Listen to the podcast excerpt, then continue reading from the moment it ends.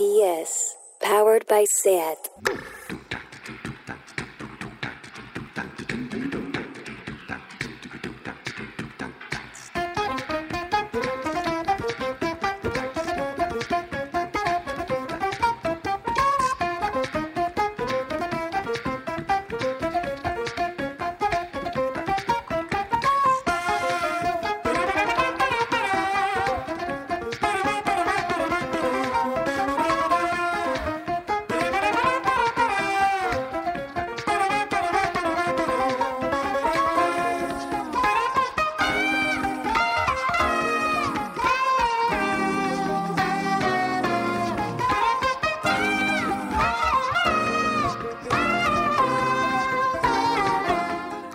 Bienvenidas a Tardeo. ¿Cómo creéis que se ha levantado hoy Pilarín Vallés? Pues en este nuevo tardeo, sigámonos quedándoos en casa los que podamos, si no, no pasamos a fase 2 y si no queréis ver a Fernando Simón triste, vamos de nuevo con una mesa redonda muy especial. Pero antes de nada, voy con información de servicio. Deciros que hoy han salido más nombres para el Festival Primavera Sound que se celebrará en junio de 2021, así que id a sus redes sociales a ver quién podréis bailar el año que viene. También deciros que hoy se ha estrenado la nueva plataforma de streaming audiovisual, se llama PS Live. Los oyentes habituales ya sabéis que realizamos un tardeo en directo donde se podía seguir el programa en vídeo por streaming, pues en esta web además se podrán ver conciertos de otras ediciones del Primavera Sound y habrá listening parties, que son preescuchas de nuevos discos que contarán con la participación de las bandas. Es un punto de encuentro virtual bastante divertido, hay que decirlo, porque lo mejor es básicamente el chat en directo, que se puede ir comentando con las amigas todo lo que ocurre. Mañana a las 7 de la tarde en la web, apuntad onps.live. Podréis escuchar antes que nadie el nuevo disco de las Hints, con un meet and greet virtual posterior para que podáis charlar con ellas.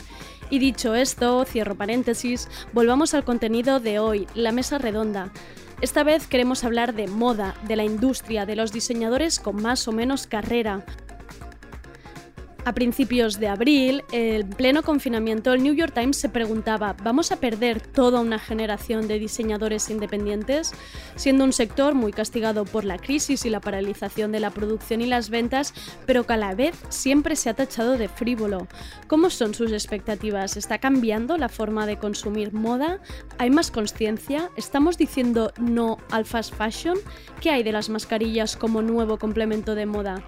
Pues de nuevo Alba Riera vuelve a poner las preguntas indicadas sobre la mesa y ha juntado en la videollamada a Estel Vilaseca, directora de la revista Bain, Clara Ferrero, redactora de S Moda, Vicens Mustarós, consultor de moda que ha sido además director de la 080 Barcelona Fashion Week, Joan Ross, diseñador especializado en ropa de hombre, y Saúl Baeza, diseñador de producto. También tendremos a la diseñadora de moda Critia Robustela. Soy Andrea Gómez, poneos cómodas que empezamos.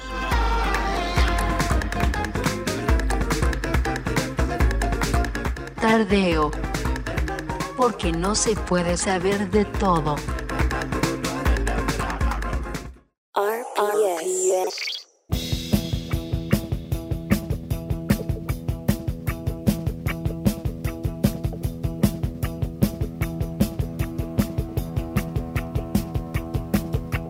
Tranquimacín.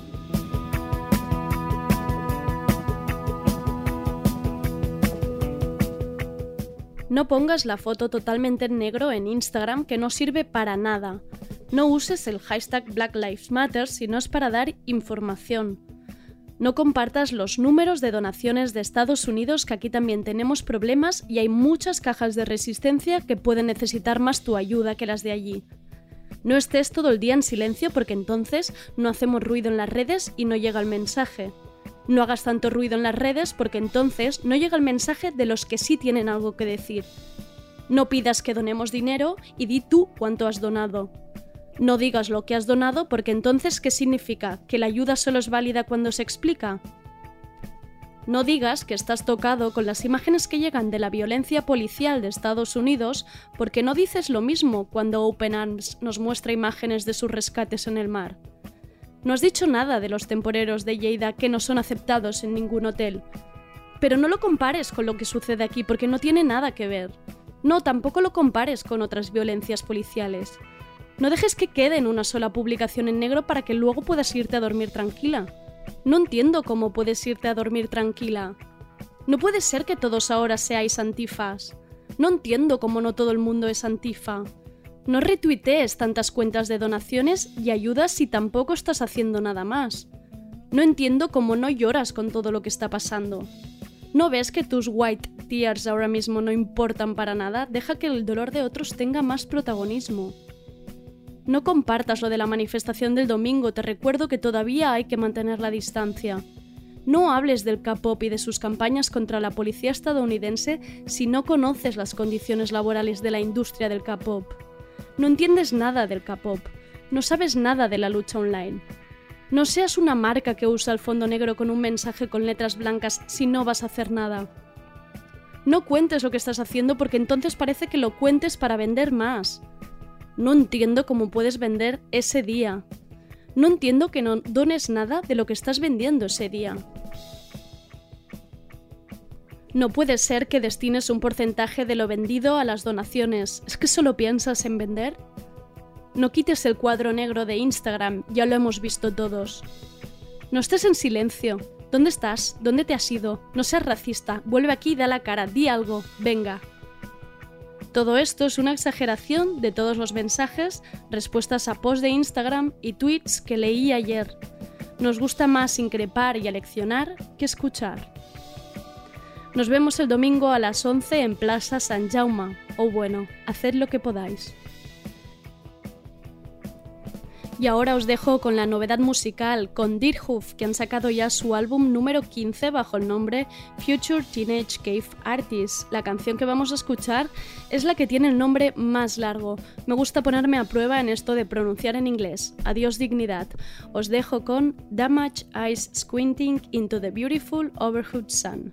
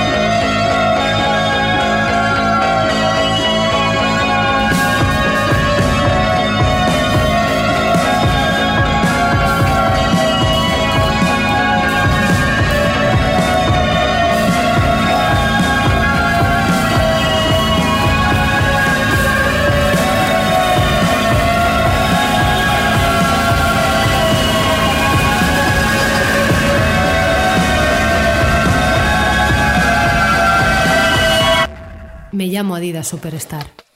Y yo estuve allí. En los 90 la comunidad skater me cogió cariño y salí a patinar con Kid Hafnagel, Mar González y Karen Campbell. ¿Habéis patinado con ellos? Yo sí, estuve allí. Yeah, I know. She's so hot right now. But look out for that one. She'll fuck up your whole life with that little Gucci coochie.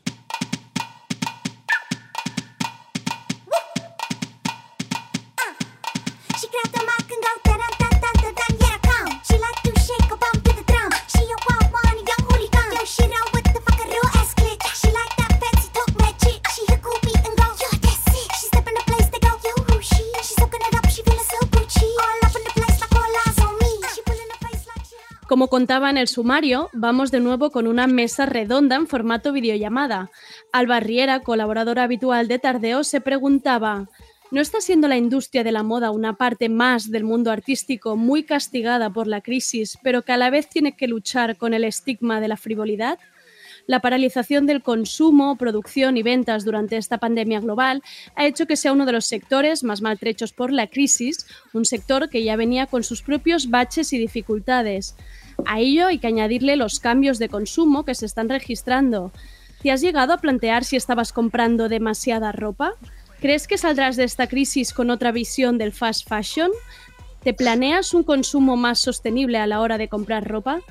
Precisamente el New York Times, a principios de abril, en pleno confinamiento, se preguntaba si con esta crisis nos estaríamos perdiendo toda una generación de diseñadores independientes. A ello hay que añadir además ahora un nuevo elemento que ha aterrizado en muchos portales de venta online, la mascarilla. ¿Estamos dispuestos a incorporar la mascarilla como un elemento estilístico más? ¿Se está frivolizando con un elemento de seguridad y salud o es una vía más para que algunas marcas puedan combatir las terribles pérdidas sufridas? De todo ello y mucho más hablaremos en esta mesa organizada por Alba Riera sobre moda, cambios de consumo y nuevos hábitos. Vamos primero con las presentaciones, que somos muchísima gente. Nos acompañan en esta videollamada para empezar, Estel Vilaseca, especializada en contenido online relacionado con marcas y publicaciones de moda. Ha trabajado en El País, Telva y otras publicaciones, marcas como Stradivarius, Nafnaf, Berska Tous. Actualmente es la directora del área de diseño de moda de la Escuela Superior de Diseño de Barcelona, así como subdirectora de Bain Magazine. Hola Estel, bienvenida. Hola, ¿qué tal? Gracias por participar. Alba, ¿me ayudas con las presentaciones? Que hay un montón de gente. no sé muy bien, no, sé muy bien con, quién seguir. Venga, vamos con Joan. Nos acompaña también Joan Ross. Empezó en todo esto de la moda a los 19 años como asistente de director creativo de la marca Martin Lamuz, a ver si lo he pronunciado bien. Al acabar la carrera, presentó junto a Jessica Monte su primera colección en la 080, ganando el premio a mejores diseñadores emergentes máster en moda masculina en la, Central, en la Central St. Martins también, donde luego presentó colección en la London Fashion Week. Actualmente es profesor en la escuela BAU y nos podrá dar la visión desde una óptica de un diseñador emergente. Hola. Hola, Joan. También tenemos a Clara Ferrero, redactora de la revista Es Moda, con artículos que está poniendo temas sobre la mesa tan importantes como precisamente del que hablábamos, con un artículo en el que titulaba Las mascarillas serán un accesorio de moda. Hay un dilema ético. Y además copresenta junto a Carlos Mejía el programa de radio Un podcast de moda sobre tendencias y actualidad de la industria. Hola, Clara. Hola, ¿qué tal? ¿Cómo estáis? Muy bien, gracias por participar. Gracias. Y pasamos a presentaros a Vicente Mustarós, para muchos considerado un gurú de la moda. Colaborador en instituciones relacionadas con el mundo de la moda de todo el mundo, showrooms, marcas como John Rocha, Miras o Josep Abril. Ha dirigido el certamen 080 Barcelona Fashion Week y actualmente también es miembro del comité Barcelona es Moda de la Cámara de Comercio de Barcelona y trabaja como fashion consultant. Hola Vicente, ¿cómo estás? Hola, ¿qué tal? Bien, estoy bien, estoy bien. Dadas las circunstancias, estoy bien. Ahora vamos a por ti. También nos acompaña Saúl Baeza, diseñador industrial y investigador de la Universidad Elisaba. Es director creativo del estudio DOES, un estudio especializado en diseño de producto y materiales, donde investigan las relaciones identitarias de las personas en el contexto actual y obviamente su relación con una moda que respira contexto social y tecnología. Estos días han estado trabajando en el concepto de las mascarillas y su efecto en el paradigma identitario. ¿Qué significa perder el 60% de nuestra cara? Ahora hablaremos de esto porque que es muy interesante. Dirige además la revista anual Visions Vice, que decir que yo estuve en el evento, me he acordado luego, ¿eh, Saúl? Ah, sí, súper. Yo ¿Qué vine- tal? Qué yo- guay. Yo vine a beber cervezas, me he acordado bien, más bien, bien, bien, bien, aunque sea eso. Súper, gracias.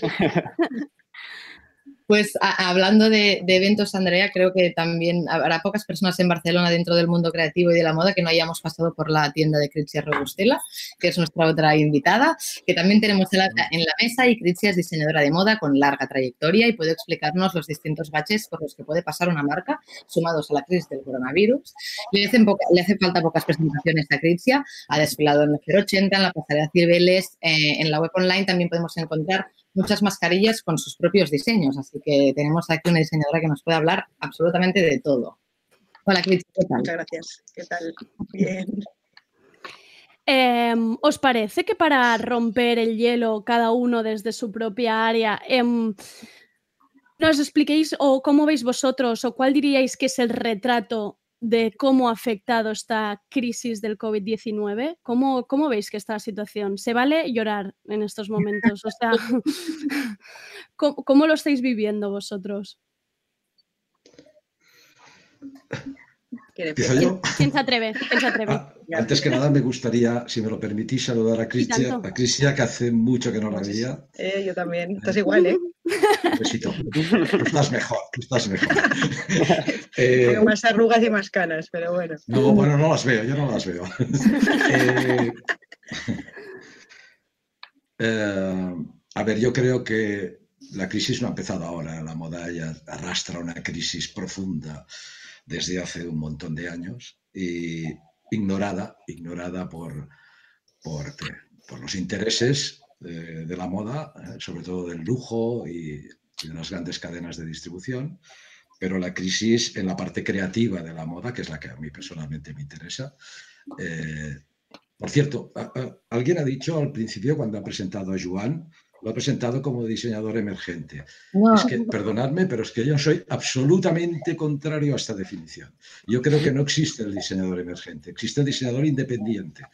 Y, y es algo que, que recalco mucho porque nadie se plantearía hablar de un arquitecto emergente, por ejemplo, o de, o de un médico emergente, ¿verdad? Yo creo que cuando un diseñador termina su escuela y ya tiene un título, y- o, o no, o no, o ya es un diseñador y hace colecciones, es un diseñador. Puede ser independiente, puede eh, crear una marca, pero emergente, además en este país es una definición que se utiliza mucho. Permitidme que me alargue un poco en esto. No, pero no, es que, adelante.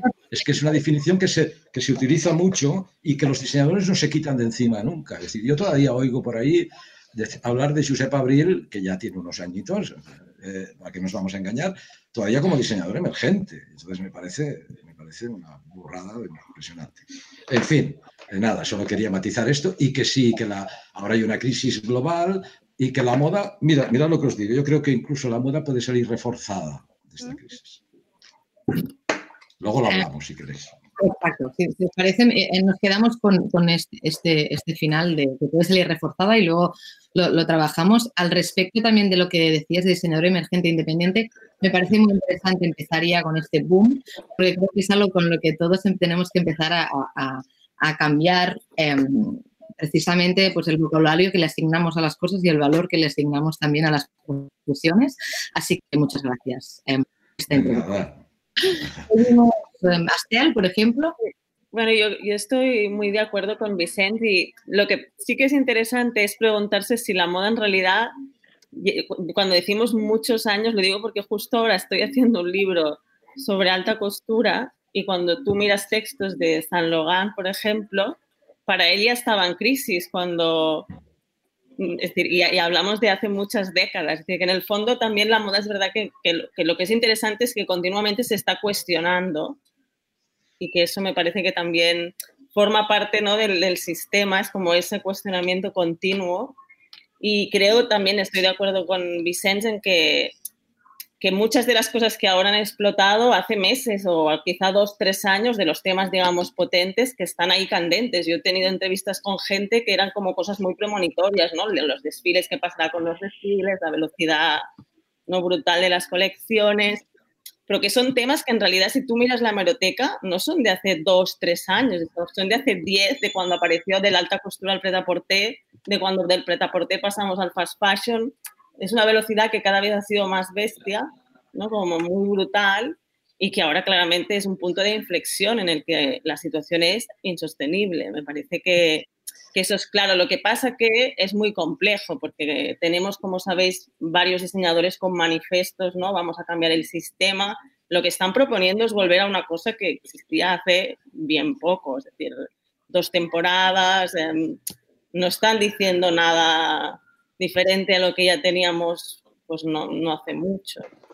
Realmente aparte es interesante plantearse, preguntarse si todo esto que están diciendo es porque en realidad les conviene a nivel financiero, ¿no? Porque uh -huh. la crisis es brutal y ya pues ya les va muy bien no hacer desfiles, ya les va muy bien no presentar, porque es que no llevarse a la prensa a Abu Dhabi, a, ¿no? es como hay muchas cosas que a nivel no financiero también van bien pero bueno, no sé, habrá que ver. Sí que creo que realmente es necesario otra manera de hacer, pero también hay una responsabilidad muy grande que es la del consumidor. Y ahí claro. es lo que, más, lo que me cuesta más porque una de las cosas que más me sorprendió cuando salí ¿no? a, ya un poco sales a la calle a ver ¿no? como pues, la, la, vida, ¿no? cómo vuelve a la normalidad y había cola en las tiendas de fast fashion en la calle. Y ostras, eso pensé, ¿ves? Creo que no. No ha cambiado nada.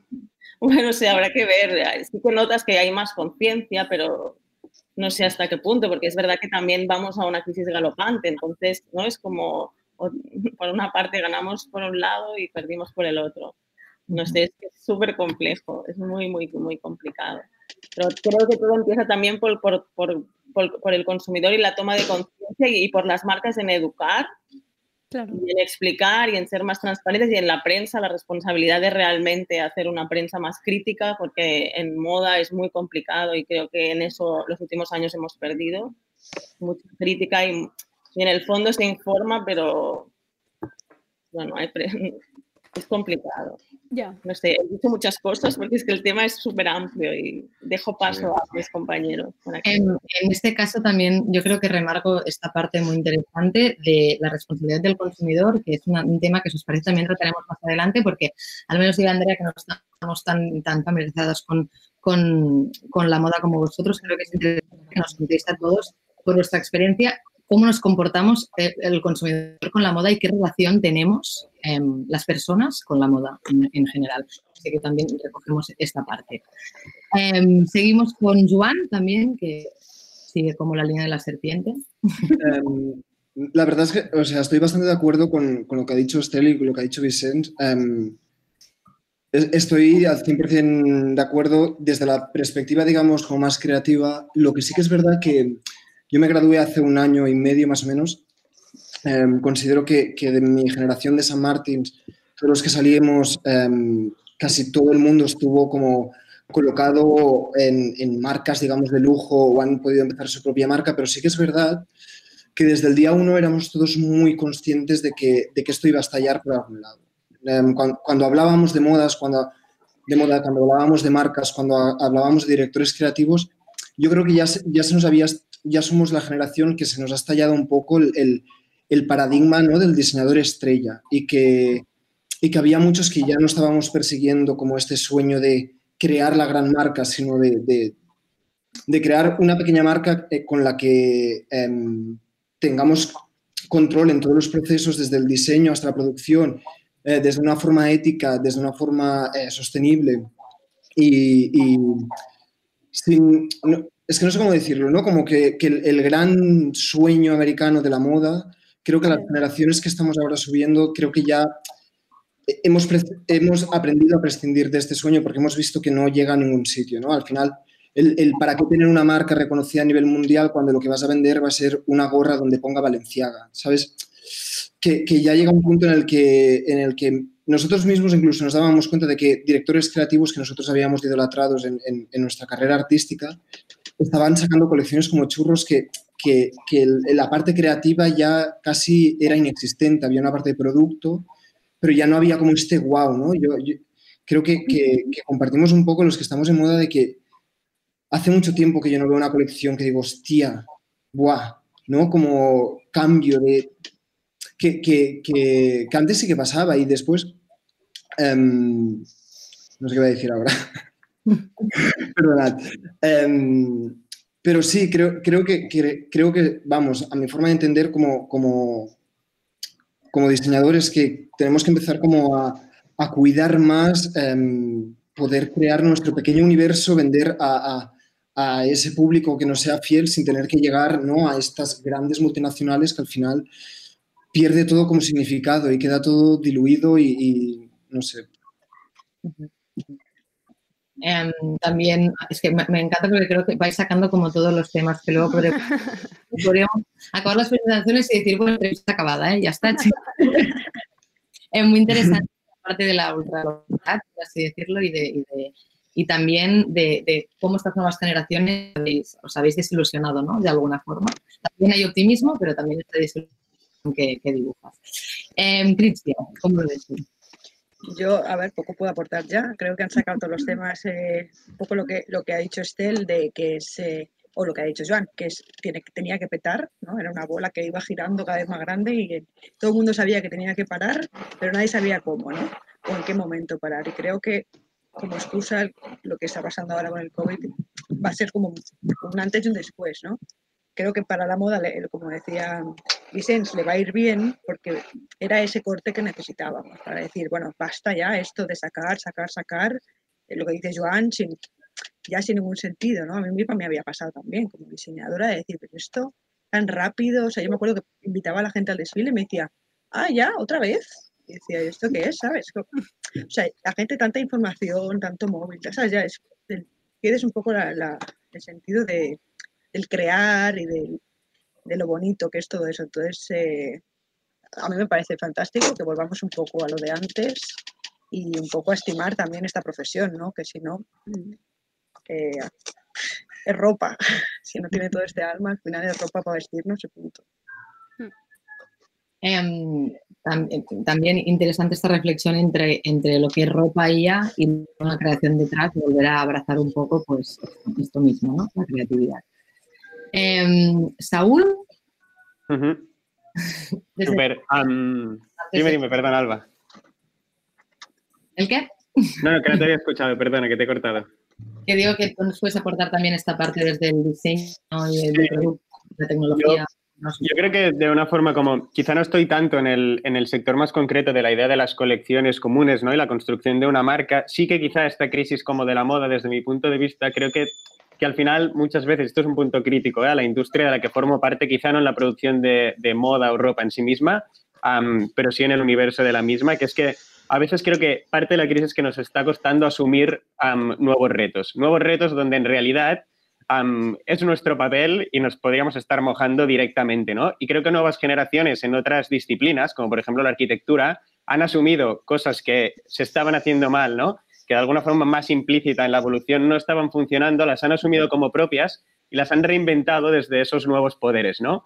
Entonces, esa crisis que yo entiendo puede, hay una parte que, contextualmente entiendo de dónde la planteáis y puede que haya un ir hacia atrás y replantear ciertas formas, pero creo que también hay que ir hacia adelante y, no y hacia adelante en entender como nuevas formas en las que creo que tenemos que coger responsabilidad, ¿no? No solo en la parte ética o sostenible, que seguramente hemos hablado más o que están más contextualizadas, ¿no? Pero responsabilidad social, responsabilidad tecnológica, ¿no? Hay muchos parámetros que fuera de la idea de, de la ropa contextual hacia nuestro cuerpo, ¿no? Un poco más ya a mi escala o en mi orden, están redefiniendo un poco los planteamientos de cómo la tecnología está entendiendo el cuerpo, cómo las redes, las multiplataformas están, ¿no? Como transportando esa idea de moda, ¿no? Esa idea de cuál es la estética, cuál es la construcción identitaria detrás de la persona que viste eso y creo que, que no sé, que ahí hay mucho espacio que nosotros estamos intentando también como luchar mucho y, y, me encantaría contar también con todos vosotros en ese aspecto porque tenéis mucho músculo en realidad, ¿no?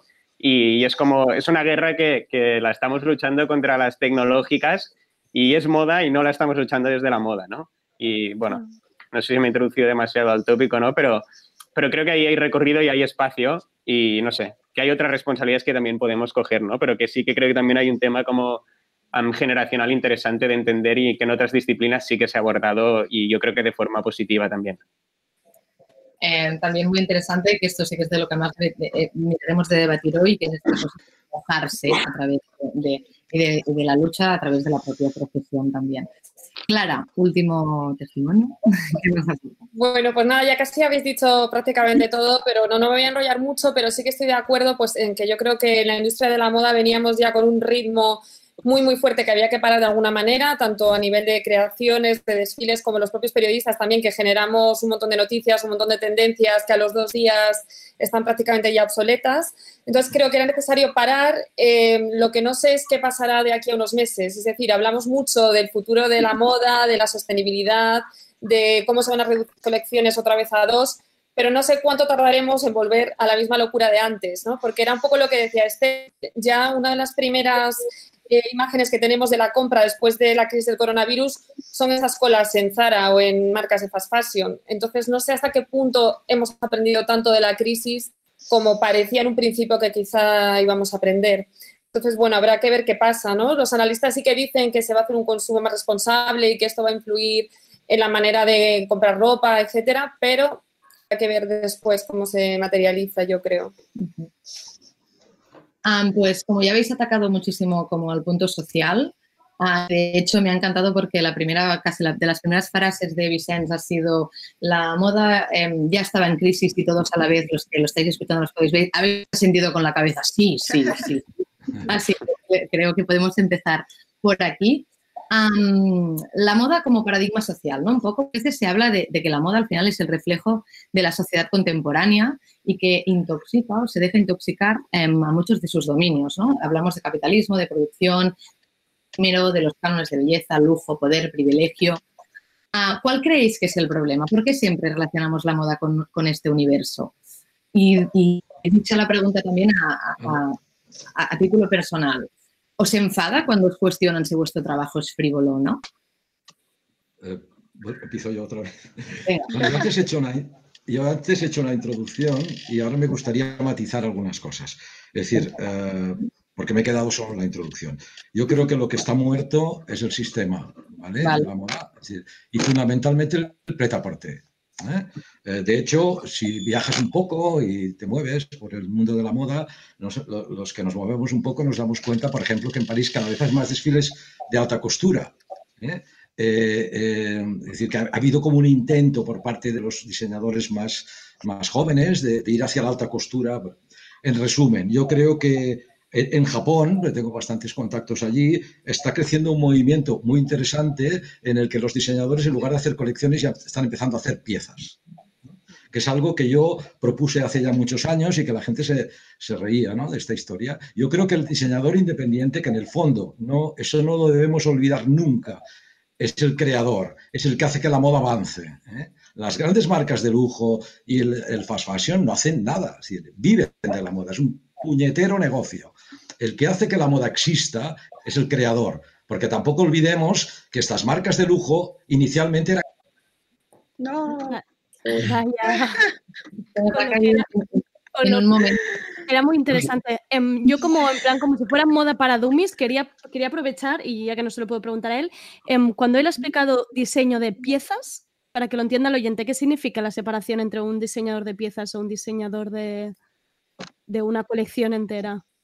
Bueno, porque, es decir, tú como diseñador, en general, el- lo convencional es que un diseñador se plantea colecciones. Aunque vuelvo al San Logan, porque estos días, es- y claro, aluciné porque muchas de las cosas que él hizo en los 60 tiene que ver con este planteamiento que él hace. Él tenía los esenciales, que eran piezas que él trabajaba, pues por ejemplo, el abrigo marinero, eh, la blusa, y él en muchos momentos dijo, no, yo quiero crear el armario de la mujer y me da igual, no quiero hacer cada colección algo nuevo, no me importa, yo quiero perfeccionar. Es decir, ese concepto ya lo tenía él en los años 60. Entonces me, me hace gracia cuando a veces hay cosas que se parecen como muy nuevas que en realidad ya existían y nos hemos olvidado. Y eso es algo en general que tengo la sensación que hace tiempo, que es como si tuviéramos un poco amnesia de algunas cosas esenciales que son importantes, que hemos olvidado, ¿no? Es como, como antes la gente cuántas prendas tenía, qué hacía, cómo las mantenía, porque ahora se nos estropea algo y no sabemos qué hacer. Es como, Claro. porque eso ya le conviene, ¿no? La- que las cosas las tiremos, no las apreciemos, no las hagamos durar. Es como. Y entonces, bueno, es, es interesante, ¿no? Esta reflexión de decir, ostras, eh, no, no, pues que esto ya estaba y bueno, es recuperar esas cosas y estoy de acuerdo con, con ¿no? que decía, Saúl que decía, ¿no? Es, em, a la vez hay que mirar al futuro, ¿no? Es como es importante también abrirnos, em, trabajar de forma distinta, porque es verdad que es una industria que ha estado muy cerrada, es muy resistente a los cambios, a la tecnología, porque también hay un móvil económico, ¿eh? Es mucho más rentable hacer las cosas según qué manera, no invertir en I más D. Eh, al final es verdad que un edificio dura muchos más años y una prenda al final, ¿no? Es, son dinámicas un poco distintas. Bueno, ahora Vicente ya ha Sí, vuelto. Vicente ha vuelto. Sí, Perdón, Vicente, que lo le- siento. No, Me justo estoy le... poniendo muy nervioso porque no sé qué. qué- No, no te preocupes, justo me ha servido para preguntar Estaba lo que... mitad del discurso. No te preocupes, No, retoma la frase. Quería, quería decir esto y enlazarlo con lo, que, con lo que tú estabas planteando, que me parece súper interesante, y es que yo creo que lo que está en crisis profunda es el sistema. Y cuando hablo del sistema, hablo en el sistema en general. Y claro, todo lo que está dentro del sistema está en crisis. Eh, ¿Vamos a cambiar esto? No. Seguramente no. Ahora cuando termine el confinamiento la gente seguirá comprando como hasta ahora y seguirá consumiendo como hasta ahora y el turismo volverá a Barcelona, este turismo barato, etcétera, etcétera. Es un problema cultural, básicamente. No se invierte en cultura y la moda es cultura. Y, y- y esto lo enlazo con otro tema que me parece súper interesante y es que la moda en es- en este país, y hablo en España en general, está por los suelos. No nos engañemos. No tenemos referentes y los referentes que hemos tenido no los conoce nadie. Porque en este país hablas de Miguel Adrover, por ejemplo, y nadie sabe quién es. O hablas de Boris Vitt-Hansaveri, que es uno de los diseñadores de hombre más importantes del mundo en estos momentos y que vive en Barcelona y trabaja en Barcelona y nadie sabe quién es. Y hablas de José Castro eh, y tampoco nadie sabe quién es. Entonces, estamos bajo mínimos. En este país se ha invertido en pasarelas. Hay más pasarelas en España que en el resto de Europa prácticamente. Esto es inconcebible. Financiadas con dinero público. Esto ha convertido el desfile en un fin, cuando el desfile, todos sabemos, los profesionales, que es un medio. Eh, las pasarelas, las Fashion Weeks españolas no están... Una Fashion Week es una Fashion Week, es una presentación de colecciones para venderlas. Ay, madre. No. Pero me ha parecido muy interesante em, aprovechar con esto, lo lanzo otra vez otra pregunta con esto. ¿No os parece que puede ser que también sea problema de la moda o del mundo de la moda que se ha alejado un poco de lo que es el consumidor y de intentar transmitir de esta idea que lo que decía Alba de la frivolidad, de intentarse mostrar como una élite que, que ha perdido como el contacto con el consumidor, ¿no? Todo esto que hablaba ahora Vicens, de decir, no se conoce la moda, no se conoce lo que ocurre. ¿Puede ser?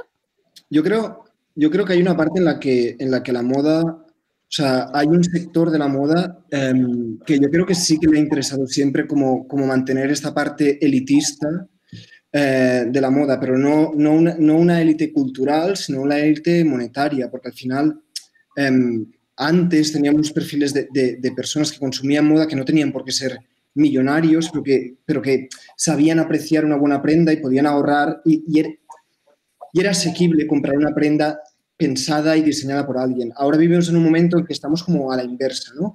Como es una élite, pero es una élite monetaria, porque al final, y si tú quieres consumir eh, ropa de diseñador, em, ahora mismo ya lo- los, los números de, de- e- el precio de las prendas son extraordinarios, pero, pero yo creo que hay como un poco las, las dos partes de- dentro del mismo sistema. O sea, hace poco leía a Angelo Fla, que que es un crítico de, de moda de, de Vogue Italia, que, que él decía, por ejemplo, que, que le parecía aberrante que, inten- que se intentara hacer política desde la moda, que la moda era algo frívolo y que la moda em, no tenía un mensaje político detrás de eso. Lo hizo en su... Lo escribió en abril, creo, de 2019. Lo tuve como bastante marcado. Y que, que después, por otra parte, tienes otros críticos de moda que te van a decir justo lo contrario, ¿no? Pero es que dentro del mismo mundo de la moda yo creo que tienes como las dos grandes partes. La gente que quiere mantener como sí o sí este poder de nosotros somos los que dictamos la moda y la moda es esto y no lo otro. Y después la otra gente que, que creo que, que ve como todo el, el poder cultural de la moda, de que la moda no tiene por qué ser frívola, la moda puede ser política. Yo creo que debe ser política. La moda tiene que transmitir, la moda tiene que hablar. Ah, en este sentido, ah, yéndonos para la parte de que la moda tiene que ser cultura y puede ser un, elemento de remodelación social, vosotros como diseñadores, periodistas, participantes del sector de la moda, ¿qué consideráis que se puede hacer desde el mismo sector y desde el mismo sistema? Porque sí que es verdad que existe una parte cultural y del consumidor, pero yo a la vez no dejo de pensar que de qué forma puedes educar a un consumidor que no puede gastarse más de 5 euros al mes en calcetines para sus cinco hijos y la única solución que tiene es ir al Primark, ¿no? Por así decirlo. Entonces, ¿cómo solucionamos este embolado? Em, ¿Nos, ¿Nos podéis poner un poco de luz?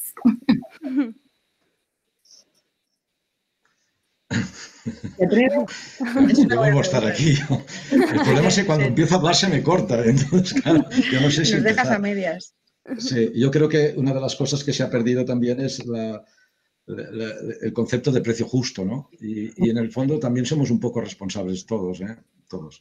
Porque, porque claro, mm, el, el lujo mantiene sus precios, el fast fashion los suyos, los diseñadores eh, tienen muchos problemas para producir, para comprar tejidos, para ir a salones internacionales, etcétera, etcétera, y, y con tanto intermediario, tantos gastos y tal, famosamente encarece su producto y al final eh, saber cuál es el precio justo de las de la ropa es un poco complicado, pero claro, nosotros hicimos una encuesta hace muy poco, ¿eh? hace muy poco, y participaron bastantes personas, más de mil, Vaya. No, yo, yo creo un poco también como, mm, o sea, creo que es una de las grandes preguntas, ¿eh, Alba? Am, la idea, ¿no? De, de cuando hablamos como de esta idea de la moda y yo creo que te- incluso también en esta llamada, quizá quien nos esté escuchando sí que está un poco más alineado al posicionamiento que podemos tener nosotros o no, ¿no? Pero sí que en verdad que es cierto que en una pregunta más abierta sobre la concepción del moda, el diseño del autor, no sé, sería guay hablar con, con no sé, diría mis padres, ¿no? Por ejemplo, muy alejados quizá de la, de la comunicación que estamos teniendo ahora y estas palabras, ¿no? Como qué es diseño de autor, qué no es diseño de autor, como qué, qué es una marca de moda, qué no lo es, ¿no? Como qué está pasando con todo esto. Obviamente hay un tema entendiendo a nivel de sostenibilidad ética y detrás, pero la gran realidad, ¿no? Es que al final creo que hay parte de la construcción y ahí creo que también todos tenemos realidad de cuando hablamos de moda, es que el mismo concepto desde el que hablamos de la moda ya es elitista en sí mismo en ciertos parámetros, ¿no?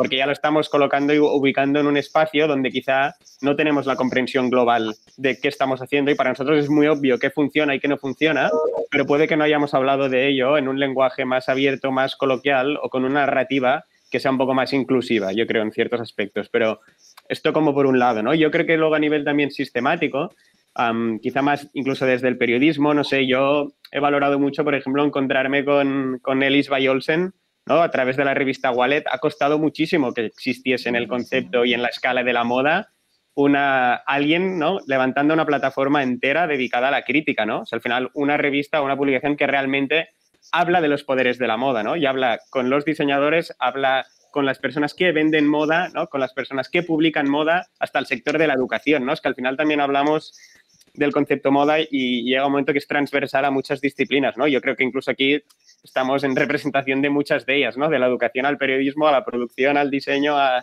a la comunicación de la misma, ¿no? Quiero decir que la escala es grande, no sé. Yo pediría también quizá para mí mismo, ¿eh? como hacer un reentendimiento de esta obertura y de, de- de qué es la moda y cómo podemos acercar otras narrativas, ¿no? Porque quizá nosotros ya en algún aspecto nos autocolocamos por un tema de conocimiento al acercarnos a esto en una élite concreta y entenderme ¿eh? con la palabra élite cuando me refiero a hablar de moda en esta dirección. No sé, quizá acercar estas narrativas nos ayudarían a, a reentender otras formas de contextualizar todo esto. Puede ser. Desde por la parte de, de las, de- del periodismo y de los medios, las que formáis parte de ellos, ¿habéis encontrado alguna fórmula em, para llegar al consumidor de diferente manera? ¿Habéis notado que el consumidor cada vez también se, se alienaba más de lo que solía explicar la moda y cómo lo explicaba? Bueno, yo creo que sobre todo respecto a la sostenibilidad y todos estos temas que se están hablando ahora, nosotras, por ejemplo, sí que notamos que hay un interés creciente del consumidor, que hace unos años se ponía esa palabra sostenibilidad y parecía que la gente le daba un poco de sarpullido. Y ahora los lectores sí que yo creo que hay un interés creciente por estos conceptos, por conocer marcas que lo están haciendo bien. Pero luego lo difícil es también eh, que desaprenda al consumidor eh, lo que viene haciendo hasta ahora, lo que decías tú, ¿no? Es muy difícil convencer a alguien que igual tampoco tiene un interés muy allá por la moda, pues que deje de comprar calcetines a 3 euros en Primark y que pague 15. Eso es muy difícil. Pero yo creo que lo importante también es que la gente tiene que reflexionar que si tú estás pagando 3 euros por una camiseta, hay alguien que está cobrando muy poco, muy poco, muy poco por hacer esa camiseta, ¿no? Que es una reflexión que se ha repetido mucho pero yo creo que es muy importante mm, marcar esa, esa diferencia y bueno, que luego hay marcas que lo están haciendo bien y que los precios tampoco son desorbitados, o sea que creo que se puede también consumir marcas responsables sin dejarse un dineral y, y marcas con mensaje, marcas pequeñas que además ahora después de esta crisis horrible son las quizá más apoyo van a necesitar. Joan, ¿querías añadir algo? Sí, o sea, justamente em, en consonancia con lo que están diciendo, también sobre el, el- concepto ¿no? de, de- estas élites que realmente, o sea, siendo súper honestos, creo que, nosotros formamos parte de esta élite, nosotros nos dedicamos al mundo de la moda, entonces creo que, hay muchas veces que nosotros, eh, como, como diseñadores, periodistas o, o gente que trabajamos en el sector, caemos un poco con, con esta idea de, bueno, es que se debería consumir, se debería consumir menos, de una forma más ética, eh, hay precios que, que se pueden, eh, ¿no? que te los puedes permitir y tener un consumo ético. Pero claro, claro, estamos hablando de que nosotros hemos llegado a este punto porque nosotros nos dedicamos a esto y hemos tenido una formación en esto. Es decir, yo al, al- al- yo al final de cada año calculo cuántas prendas eh, me he comprado y el año pasado compré cinco prendas, de las cuales cuatro son de segunda mano. Entonces, y estamos hablando, pues, estamos hablando de, de una persona que, que se dedica a esto, que lleva desde los 18 años trabajando en el sector de la moda.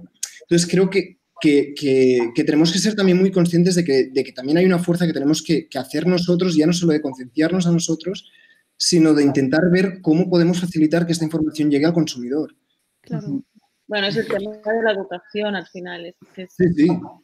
Pero incluso ta- también el mensaje desde las propias marcas, porque ahora justo cuando decíais lo de Claro. volver a las marcas pequeñas, volver a, a las marcas de aquí, a cercanas, a marcas que están trabajando, pienso en la tienda de Critia, ¿no? Que estos días hemos oído mucho, ves, a tu, ves al bar de tu barrio, ves a tu librería local, ve, vuelve, a, vuelve a tu calle a comprar al negocio local y en cambio nos... No estoy oyendo lo mismo con las marcas, no, no se está replicando quizá tanto este mensaje cuando lo que ves que Roberto Piqueras acaba de cerrar su tienda y que vuelve a la, a la- a la web online. Entonces, hay como llamadas de alarma y que no sé si es que mm, cuesta decir a la gente, estamos aquí y lo estamos pasando mal, venid a nuestros negocios locales, o no sé qué está, no sé qué está fallando en la comunicación. A lo que de hecho aña- añado un punto, Andrea.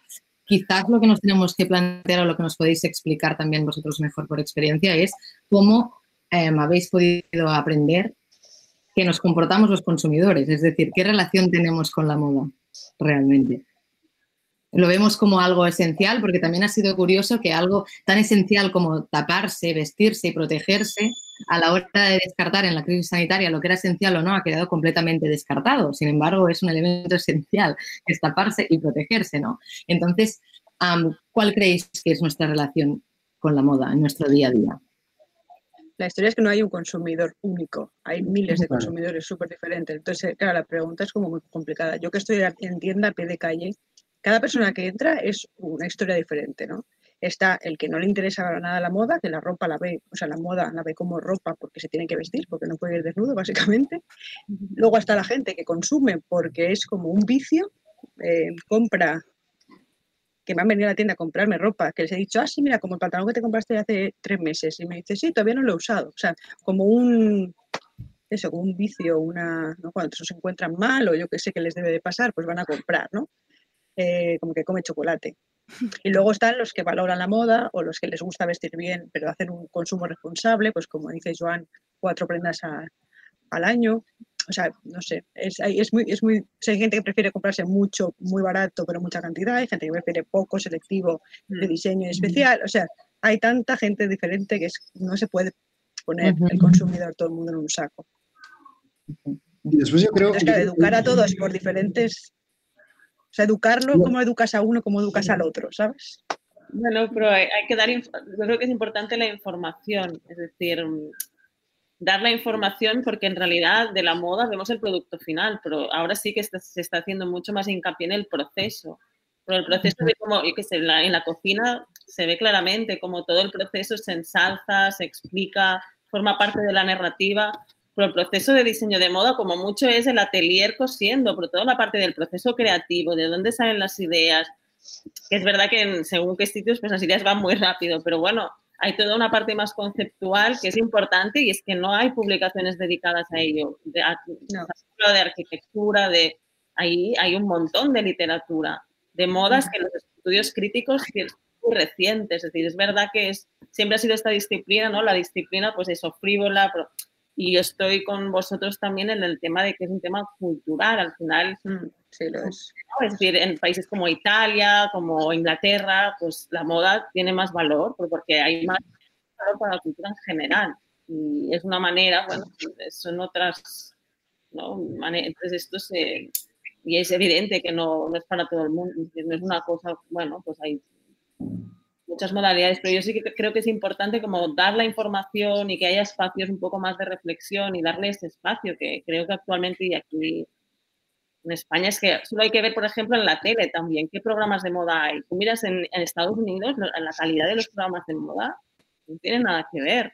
Y estamos hablando de realities, o el de Alexa Chang, el último, no sé si lo habéis visto, pues gente del sector, hay como una seriedad incluso en el entretenimiento. En cambio, cuando vemos, hacemos la versión aquí, ya el planteamiento es un planteamiento que no es, no, no refleja lo que es el trabajo. No sé si me entiendes. Bueno, la moda siempre se ha considerado un poco como de, ris- de risa, ¿no? Un poco así Sí, de, bueno, esta humor, cosa, de humor. pero no sé si es, tiene que haber, ya digo, una tradición en Estados Unidos, eso, los estudios culto, ¿no? De crítica de moda, pues es- ya hay más recorrido. Aquí es que estamos, pues bueno, como siempre un poquito más como atrás. Am, antes de entrar de pleno a la, a crisis sanitaria, que yo creo que ya nos habéis desvelado, desvelado muchas respuestas sobre, el problema social y, como decía muy bien Vicente, el problema del sistema y estructural que sufre la moda y que sufre, la política y que sufre la, educación. Me gustaría lanzar am, otro tema a debatir relacionado con la moda y relacionado también con lo que está pasando estos días. No hace falta que eh, nos recuerde a todos que el mundo está en llamas. Sí que hemos visto, sin embargo, a raíz de esto, pues a Inditex, Adidas, Nike y todas las marcas subiéndose al carro y eh, compartiendo ayer el recuadro negro sobre el racismo. Y os pregunto, em, subirse al tren de la diversidad como tendencia, am, ¿cuándo es racismo? ¿Cuándo es inclusión? ¿Qué opináis sobre la apropiación de estas falsas por, por pa- por parte de la moda? Em, creo, que, creo que muchas veces, o sea, creo, creo que, se, que se crea como todo este boom de dónde está la línea y dónde no está la línea. Y creo que muchas veces es muy evidente cuando, cuando un diseñador o, o cuando un creativo o cuando un periodista se está apropiando de referentes em, o está banalizando o simplemente está haciendo el check de, de ético. Y creo, que- o sea, creo que es como muy fácil desmantelar todo esto y creo que al final se ve como rápidamente quién lo está haciendo porque toca y quién lo está y quién lleva tiempo haciéndolo, ¿no? Sí, total, un poco también en este aspecto, una de las cosas que más me ha sorprendido, supongo en el sector y porque en Instagram me debo de seguir con bastante gente del sector moda, es que los principales retweets generados, o muchos de ellos, eran los posicionamientos de Nike y Adidas, ¿no? Y me hacía como llorar bastante de una forma súper automática el hecho de que desde su approach de la moda, la idea de estoy en el sector de la moda y si me tengo que posicionar de todo lo que tengo que retuitear, porque obviamente contenido propio no voy a generar, pues de todo lo que voy a retuitear, sea Adidas y Nike, porque hay una correlación directa entre alguien en la moda, ¿no? Hablando de esto, ha sido bastante duro en ciertos aspectos, ¿no? Pero también genera una correlación directa en la forma que tenemos de, de entender estas cosas, ¿no? Y en el posicionamiento como am, global. Entonces, luego en esta idea de... mm, Escucho en el micro de alguien, pero bueno, un poco de eco. ¿no? Vale. Am, no, otro de los planteamientos un poco que generaba en esta dirección es que quizás en esta idea de cómo nos tenemos que posicionar cada uno y qué herramientas tenemos, uno de los vídeos más am, viralizados o interesantes que han aparecido estos vídeos es cómo de una forma pública, ¿no? desde la arquitectura, se ha dado respuesta a cómo formar parte de esas revueltas, ¿no? Cómo utilizar la arquitectura, cómo utilizar el espacio para gestionar, ¿no? Pues la rebelión, la idea de reivindicarse, etcétera, etcétera, ¿no? Normalmente en estas cosas donde la moda realmente tiene un... Wow. Uy, un segundo. Vale. A ver, Pero no sé quién. ¿Había Mara? Sí, súper. ¿Sí? ¿Me escucháis? Genial. Vale. No, decía un poco que, que igual que en estos ciertos aspectos, como creo que al final toda, toda esta idea incluso de reivindicación propia, ¿no? De qué podemos hacer desde nuestro planteamiento, ¿no? Desde nuestro sistema, aparte de reivindicar cosas concretas, hay todo un escenario donde, donde podríamos estar, por ejemplo, ayudando todo esto, ¿no? La primera cosa que me surgió en la cabeza es intentar analizar y buscar como cuál es todo el planteamiento de tecnologías de control respecto a la identificación de personas en propuestas, en protestas, ¿no? Pues en toda esta dirección hay mil directrices de qué se puede hacer, qué no se puede hacer, cómo funciona. No, ahí hay mil cosas que, por ejemplo, a nivel espacial, a nivel de cómo ayudar ¿no? a toda esta gente a simbolizar algo, a luchar por algo. Arquitectos, jóvenes arquitectos han estado trabajando en estas direcciones, entendiendo el espacio público como tal, y ahí donde hay mucha reivindicación de la moda, donde también podrían pasar cosas, no pasa, ¿no? Y eso es una relación automática, por ejemplo, en, varias directrices como la del COVID, ¿no? La idea, por ejemplo, de cómo vamos a estudiar la distancia entre personas, ¿no? Este nuevo paradigma social y de interrelación que tendremos, ha sido un tema que automáticamente los arquitectos han entendido que era papel suyo dar respuesta a una distancia interpersonal entre personas.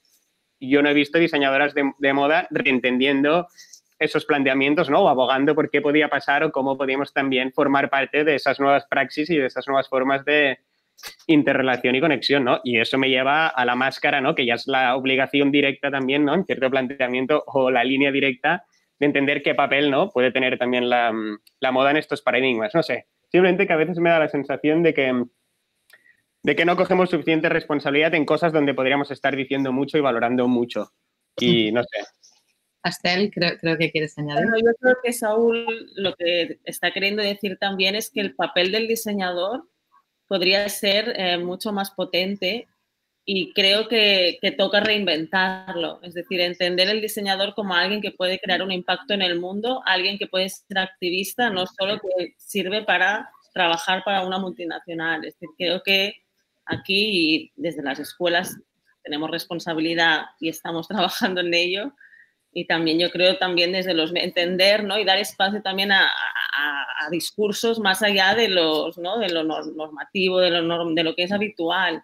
Yo desde la publicación independiente que durante muchos años he estado escribiendo, para mí era muy importante dar ese espacio, porque realmente es que no hay espacios para hablar y para generar espacios un poco más de reflexión, de entender la moda más allá, ¿no? Del papel del diseñador. ¿Cuál es el papel del diseñador de moda?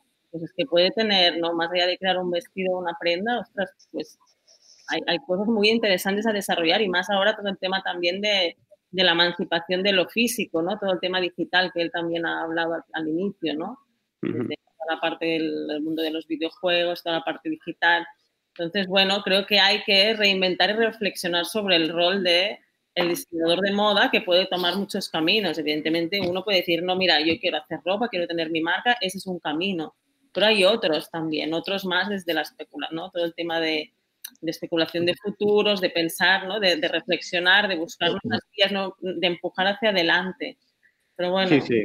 Total, no, que quizá también es eso, ¿eh? mi discurso sonaba muy, muy negativo, pero nada, para, es desde el otro punto de vista, ¿no? Y cuando decía lo de ir hacia adelante es como, ok, entendamos cosas y planteemos, ¿no? Otras direcciones donde hay hueco. Y esta idea de cómo se nos entiende, ¿no? A los diseñadores y cómo se entiende el sector de la moda, tenemos una responsabilidad en, en rehacer cosas, ¿no? Y en, y en, abrazar nuevos paradigmas y representarnos en ellos, ¿no? Como para no absorber todo lo que no está funcionando y que entonces el problema de la crisis sea sistemático a lo que estamos intentando reproducir, ¿no? Y no abarcar, donde también hay mucho a hacer y donde hay muchísimo potencial, como decía en el inicio, ¿no? Um, lo que ya que hablas de, de, futuro, yo creo que lo que aseguro es la llegada de las mascarillas, que ya lo repuntando. Creo que va a ser el momento ya de, de, ponerlo sobre la mesa. De hecho, Clara Ferrero ya le avanzaba antes, antes Andrea. Um, lanzó un artículo en ese Moda uh, que se titulaba justamente las, las, mascarillas deben ser un símbolo, eh, si las el dilema ético de las mascarillas, disculpa, y ella, mismo se, ella misma se preguntaba si las mascarillas debían ser un símbolo de solidaridad y pacto social o si cuando se generaliza, se generaliza su uso, como es este, el caso de ahora mismo, deben convertirse en una declaración de moda. Esto os lo, os lo pregunto a vosotros. Creo que Vicens, que ha entrado y salido, quería añadir algo antes del tema mascarillas. Es que, sí. Te he visto ahí he con... Cambiado, he cambiado Has cambiado el tipo de dispositivo. He cambiado el ordenador por el móvil, ¿me oís bien? Ahora sí, perfecto. Sí. ¿Querías Espero añadir que algo? no se vuelva a cortar porque tengo una persona aquí al lado que pobre que ha pasado un... Yo también, ¿eh? porque cada bueno, vez que hablaba se cortaba. Eh, quería decir, no, muy, muy brevemente, quería decir Uh, respecto a lo que decíamos antes, uh, igual me he perdido algo, también lo tengo que reconocer. que evidentemente que los, los profesionales de la moda tenemos un compromiso social muy importante ¿eh? y que tenemos que comprometernos. Ta- También quería decir que los diseñadores de moda no pudimos, no podemos, o los profesionales de la moda y los diseñadores concretamente, no pueden llegar a todo. Creo que uno de los, una de las claves para un diseñador de moda, para un creador, es intentar definir cuál es su público, lo que en marketing se llamaría público objetivo. Es decir, cuál es, quién es la persona que yo quiero vestir. Porque así habrá espacio para todo. Hemos de ser conscientes que la creatividad ha de ir dirigida siempre a minorías, nunca a mayorías. ¿eh? Nosotros no hacemos donuts, ¿no? ¿verdad que no? Eh, hacemos pastelería de alta, de alta gama, por ¿no? Esto es una cosa que, te- que tenemos que tener muy clara. Luego también respecto a, a lo del confinamiento y del tema de la, de la proximidad y de las tiendas y tal, las tiendas multimarcas están desapareciendo. Y van a desaparecer la mayoría, porque, porque ya prácticamente están, eh, hace años que están desapareciendo. Eh, cuando, si os fijáis, cuando hacen reportajes en televisión eh, de, de- calle, ¿no? igual que enfocan una cafetería, cuando enfocan moda, en- enfocan grandes tiendas. Y entonces es una cuestión que yo me he preguntado muchas veces. ¿Por qué? Sencillamente, porque son puestos de trabajo. Eh, Los creadores de moda generamos, los profesionales de la moda independiente generan pocos puestos de trabajo, pero claro, eh, las grandes cadenas mm, tienen muchos puestos de trabajo y a, los políticos y al sistema lo que les preocupa es esto, es el paro. Porque, porque ahora todo el mundo está soñando en que vuelva al turismo, ¿no? Porque necesitan que se abran, se abran y que se acaben los ERTES y que se deje de pagar a, la, a la gente que está en ERTE con dinero público, ¿no?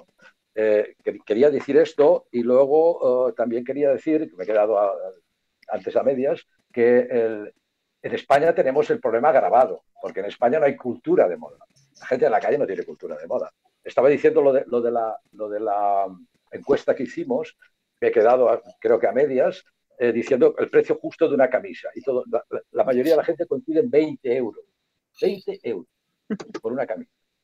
A ver, es evidente y todos los profesionales sabemos que para una, que una camisa cueste 20 euros en una tienda, están, están matando a alguien. Porque no hay, no hay otro. En cambio, para la mayoría de la gente es el precio justo. Y esto en España es mucho más grave, porque, bueno, pues esto en otros países con más cultura de moda, eh, la situación no es tan, no es tan delicada para entender. ¿no?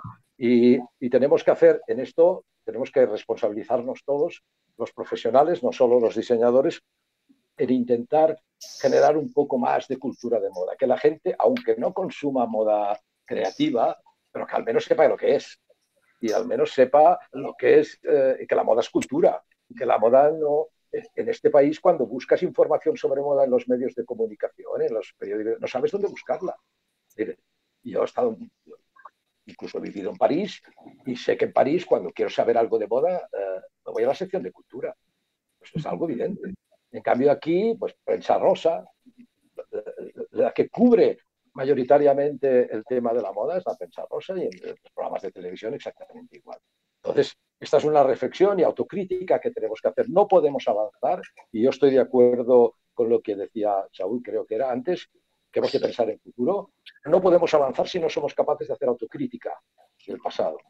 Si no somos capaces de hacer esto, no avanzaremos. Hay mucho camino por avanzar y además yo creo que en España tenemos un terreno uh, virgen para, para avanzar, Mm. pero, pero eh, eh, no podemos caer en la trampa de, siempre, ¿no? de ir a remolque de lo que marcan las grandes marcas de lujo y lo que decía al principio. Hemos de hacer una guerra de guerrilla para entender. Los, creadores de moda son guerrilleros de la moda, absolutamente guerrilleros. Eh, y, hay muchos. Y han de, han de tener muy claro que ah, si se dedican a la moda de forma individual, que no trabajan para otras marcas, que es una opción, eh, su público es minoritario. Su público, su público, es una minoría, que ya está bien. Pues si tú tienes claro cuál es tu público. Yo estoy en el sector de la moda de los, de los que se llaman desde hace muchos años la antimoda. ¿eh? Armani hacía una reflexión hace unos, meses, crítica sobre el sistema y tal, pero bueno, pues Giorgio Armani, pues todo el mundo, wow, pero es que lo que está diciendo Armani lo están diciendo diseñadores como Rey Kawakubo Yoshio Yamamoto, Dries Van y tal, desde hace años. Y además ellos, ellos mismos se definen como antimoda. Y la gente se pone, se pone las manos en la cabeza. Entonces, bueno, es que la antimoda es lo que puede hacer que la moda avance. Es como un contrasentido, pero yo lo creo. Yo creo que sí. Lo de las mascarillas eso lo dejo a otro. Uno de los objetivos de esta charla también era eso, precisamente el poder político de la moda y al final hemos acabado hablando mucho de moda, pero también mucho de política y de sistema y de antisistema. Ah, volviendo a las mascarillas, para recogeros, eh, eh, si habéis si habéis perdido la pregunta, os preguntábamos precisamente am, la mascarilla como nuevo elemento social, como nuevo accesorio, si debe ser un símbolo de solidaridad y pacto social o si cuando se generaliza pasa a convertirse en una declaración de moda. Lo veíamos en contradicciones como Gucci, Louis Vuitton o Chanel, que produjeron muchísimo material sanitario para la pandemia, sin embargo ahora que se ha generalizado, se venden mascarillas de diseño y se ponen diamantes, Swarovski en las mascarillas. Eso es moral, ¿no? ¿Cómo lo veis? Bueno, yo creo que las mascarillas pueden ser las dos cosas, ¿no? En un primer lugar, por supuesto, tiene que ser eh, un símbolo de protección y de solidaridad también con el resto, porque protegen al resto también de posibles contagios, pero al mismo tiempo, en el momento en el que la incorporamos como un accesorio, entre comillas, más de nuestro uniforme diario y nos la ponemos todos los días para salir de casa, pues yo creo que también forma parte ya de nuestra indumentaria, ¿no? Entonces es ahí donde entra un componente de si puede ser más o menos bonita, etcétera. Bueno, en el artículo que comentabais antes que publicamos en ese moda, hablábamos con varios diseñadores que están diseñando mascarillas y bueno, ellos, los- ellos lo que decían es que a veces también el hecho de que sea bonita o de que tenga un estampado, etcétera, puede favorecer que a la gente le apetezca más usarla, que le apetezca más ponérsela. Entonces, en este sentido es positivo. Y más en un momento en el que vamos a llevar, eh, la mitad, ya llevamos, mejor dicho, llevamos la mitad de la cara cubierta, no se nos ve la sonrisa, no tenemos mucha expresividad, pues quizá también elegir una mascarilla u otra que vaya más con nuestra personalidad, pues es una manera también de comunicar algo al mundo, como aquel que elige una camiseta determinada o un bolso determinado. Por supuesto, aquí entra el debate de si es ético que las marcas hagan caja vendiendo mascarillas o no. Eh, la mayoría de las marcas lo que están haciendo es donar una parte de los beneficios a la lucha contra el coronavirus o donar otra mascarilla igual a, personas que la necesiten y que no tengan recursos. Entonces, bueno, yo creo que esa vertiente solidaria es importante también para que no se les acuse un poco de aprovechar el filón. Pero sí que está claro que igual que elegimos unas gafas de sol bonitas, eh, que era un poco lo que decía Vanessa Freeman en el New York Times, eh, unas gafas de sol bonitas para protegernos de los rayos ultravioleta, pues quizá también, ¿por qué no?, elegir una mascarilla bonita o que al menos vaya con nosotros, ¿no?, para protegernos del coronavirus. En tu caso, Critsia, ¿me equivoco? O... Sí, bueno, voy a hablar ahora ya que me toca, creo. A ver, yo, eh, en tu caso. Yo en mi caso, eh, al principio no quería hacer para nada. O sea, me parecía súper amoral, estábamos todos encerrados en casa y la gente me estaba pidiendo mascarillas. De hecho, hace mascarillas con los estampados y yo, pero a ver, ¿qué es eso? O sea, me parecía feísimo, ¿sabes? No quería, ser- además no me parecía, no quería ser ni oportunista, ni... o sea, y mira que yo ya he hecho mascarillas, ya hice hace dos años en un desfile y la gente que las compró, pues la usaba, entonces Claro. las veía como que parecían actuales y me pedían esas. Le decía, primero que de esas no hay, hace dos años ya que no hay. Y segundo que no. Entonces me esperé un poco. Bueno, hice como algunas, algunos, eh, pregunté en Instagram a la gente, luego amigas mías que no son del mundo de la moda también les pregunté, porque al final el mundo de la moda, como es más frívolo, ya lo sabemos, pues evidentemente toda la gente esta que me pedía eh, mascarillas y yo les decía que no, me decían, ah, pero es una necesidad, pero no, sé", no, me discutían. Entonces digo, bueno, voy a hablar con gente que no, que no sea tan consumista o que le dé más igual la moda, a ver qué opinan de mis amigas, por ejemplo, que una es farmacéutica, la otra es ingeniera, etc., pues me decían, ya no lo hagas, porque lo están criticando mucho. Entonces, bueno, dije, ok, además nadie necesita una mascarilla bonita para ir al supermercado. O sea, yo dije, bueno, cuando empecemos a salir a la calle, que igual luego ya pues se normaliza más el tema del- de, llevar mascarilla, pues ya si eso, el que quiera una mascarilla un poco diferente, pues ok, ahí estoy yo y las tengo. Pero hice una tirada muy pequeñita de 15 mascarillas para probar, o sea, tampoco es que me puse ahí a ser la dueña de las mascarillas del mundo. Y se vendieron súper rápido, o sea, las colgué en el Instagram, ni siquiera en la web, o sea, como muy, básicamente por la gente que me las había pedido y muy bien. Y luego he hecho unas cuantas más y ahora de momento he parado porque he visto que hay como por todas partes y tampoco es algo que yo crea que, o sea, no era abusar de eso. O sea, yo prefiero vender mi ropa, no prefiero vender mascarillas, ¿sabes? O sea, no es como que de repente ahora hago mascarillas porque está de moda hacer mascarillas. Las hice porque pasó esto y ahora ya está. Pero en tal caso, en esta supuesta normalidad en la que podamos usar la mascarilla de una forma más usual, claro, te planteas que forme parte de futuras colecciones tuyas o que igual sea un ingrediente que tengas que ir sacando y poniendo, sacando y poniendo. Mm, De momento, eh, no. No sé cómo va a ser. La gente por la calle no las usa demasiado, que yo lo veo que salgo a la calle. Así que supongo que, y para ir al aeropuerto, para ir al aeropuerto y en metro, con que tengas una o dos mascarillas y las puedes ir lavando, yo creo que es más que suficiente, ¿sabes? A ver, yo soy Mm. bastante en eso una muy mala vendedora, pero por eso mismo, porque no me parece que hay que hacer negocio de esto, ¿no? Entonces, tú querías una mascarilla un poco más mona porque te apetece para tu look, bueno, ok. Pero, bueno, no sé. Bueno, sí que es interesante que a través de esta decisión un poco sí que estamos apelando a la educación, ¿no? Por decirlo, que es todo lo que comentábamos antes. En plan, te, te doy la funcionalidad de la mascarilla, pero a la vez también, pues, mi, mi- mi compromiso y, y mi consejo es que no hace falta que tengamos 30 mascarillas, que puedes Exacto. que te gusten. Em, Saúl levantaba, levantaba la mano y justamente... Seguro, luego me voy, me tengo que ir Sí. Chris. Sí, Ah, perdón, Chris, ya en la tienda no, no repitas mucho esto de que la gente no compre la ropa, porque ya estoy, ya te estoy viendo a ti que en la tienda no. Yo se lo hago a mis clientas, las que compran como mucho, le digo, bueno, esto para dentro de un par de meses te lo compras, que ahora hay cosa para estrenar. Bueno, pero hay que concienciar, si no lo hago yo. O sea, sí que sé que sea contraproducente para mí, pero al final prefiero que ellas se vayan contentas, se usen la ropa. O sea, es como la gente que no tiene claro las cosas cuando viene a la tienda y, ay, no lo Claro. sé. Digo, no te lo compres. Porque luego vas a llegar a tu casa, te lo vas a poner y va a decir, mira, esta diseñadora ya me ha engañado para comprarme algo, ¿sabes? Entonces, si te- como no es, no es una necesidad, es un capricho, te tiene que hacer ilusión, ¿no? Tiene que ser algo, Claro, no sé, claro. bueno, soy demasiado romántica, creo. La, la diseñadora de moda más sincera de- del Estado español. Sí, me tengo que callar a veces. Sí, yo creo que sí. ¿eh? Cristian, muchísimas gracias por entrar em, a la conversación de Debate Diálogo. Te lo agradecemos A muchísimo. vosotros, me ha gustado mucho escucharos a todos. Muchas Y- gracias, Rafa. Y que Ya lo escucharé entero cuando lo colguéis. sí, hoy a las 7. Adiós, Muy gracias. Cristian. Hasta luego, muchas gracias. Adiós, Chao, chao. Retomamos, Saúl, retomamos, Saúl, lo que contabas. Sí, no, Sí. yo por, por puntualizar. Ah, perdón, Alba, dime. Simplemente que nos interesa mucho y nos, nos tiene muy, muy capficadas, por así decirlo. No sé ahora que no me sale en castellano, capficadas. Eh, esto que va a pasar ahora que, que tengamos el 60%, el 60 de la cara tapada. Tú que has indagado un poco en esto, am, cuéntanoslo. Sí, bueno, y ahí, ahí creo que hay dos realidades. ¿eh? Una, como para cerrar un poco lo que ahora está comentando Critch, es que al final hay que entender que la respuesta ¿no? contemporánea o actual de tener que utilizar mascarilla no responde al COVID-19, como bien todos sabemos, pero responde al COVID-19 bajo unas características técnicas concretas que nos permite que estas mascarillas estén realizadas en X materiales reproducibles por casas y diseñadores de moda, ¿no? Entonces hay cierto momento que aunque obviamente el algodón de X gramos no sea el idóneo, ¿no? Porque también hay un tema que aparte del proteger hay toda la parte de la carga vírica concreta, ¿no?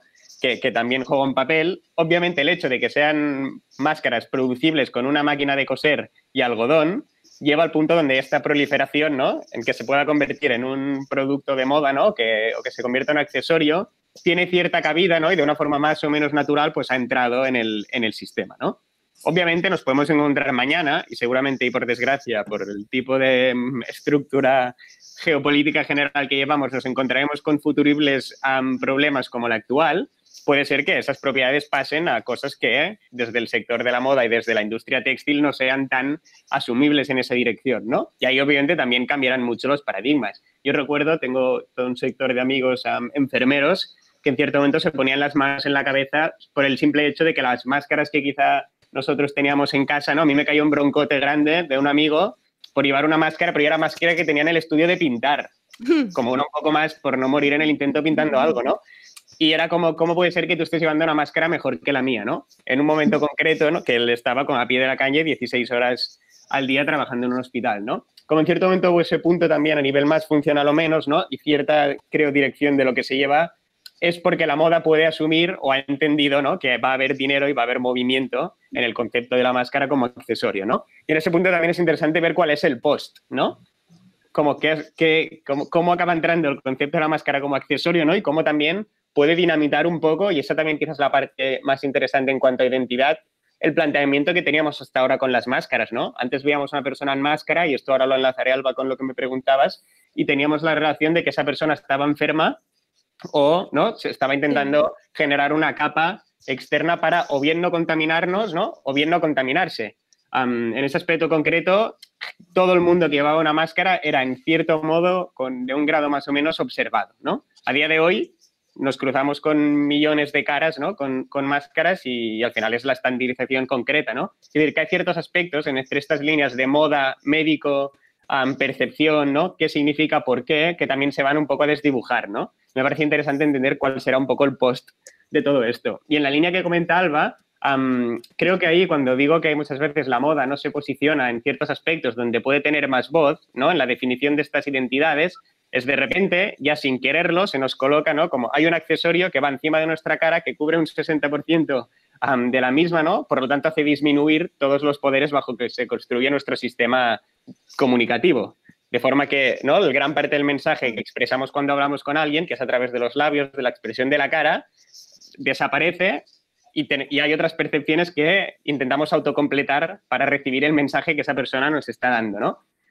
Si nuestra respuesta también desde el mundo de la moda, intentando amplificar o no esas, esa identidad, ese poder, es colocar un logo am, en, una, en una mascarilla, es un poco como limitante, ¿no? Entonces hay ciertos aspectos donde también de repente, no sé, yo estoy no encontrando buenas intenciones detrás de ver cómo podemos realmente reentender esto, ¿no? Como un accesorio y sumar capas, ¿no? De, de percepción, sumar capas de comunicación, ¿no? De expresión am, en torno a esto, en, en este caso como concreto.